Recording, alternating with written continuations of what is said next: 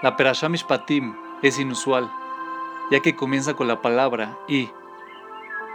Efectivamente, esta palabra conecta las mitzvot de esta Perashá con el tema final del anterior, donde se explica que al construir un altar para el servicio de Dios, debe hacerse en forma de rampa, en lugar de escalones. Nos dice Rabshraga Simmons, ¿cuál es la diferencia entre una rampa y escalones? Los escalones implican una medida preestablecida de cuán alto debe ser cada movimiento para avanzar.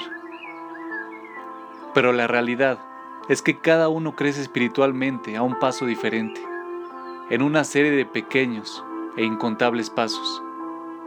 Y esa idea está representada por la rampa.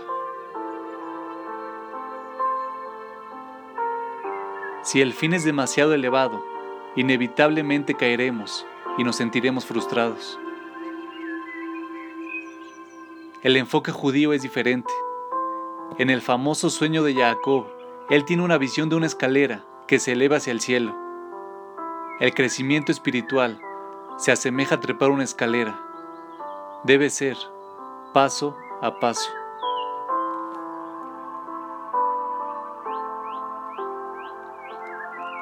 Se cuenta una historia acerca de Rabbi Israel Salanter, quien se propuso guiar a toda su comunidad hacia la observancia de la Torá. Organizó clases semanales en las que empezó diciendo, si deben trabajar en Shabbat, por lo menos, traten de minimizar la violación. En términos actuales, significaría ir caminando al trabajo en lugar de ir en coche. Los cabalistas nos explican que el crecimiento espiritual es de hecho dos pasos adelante y uno atrás.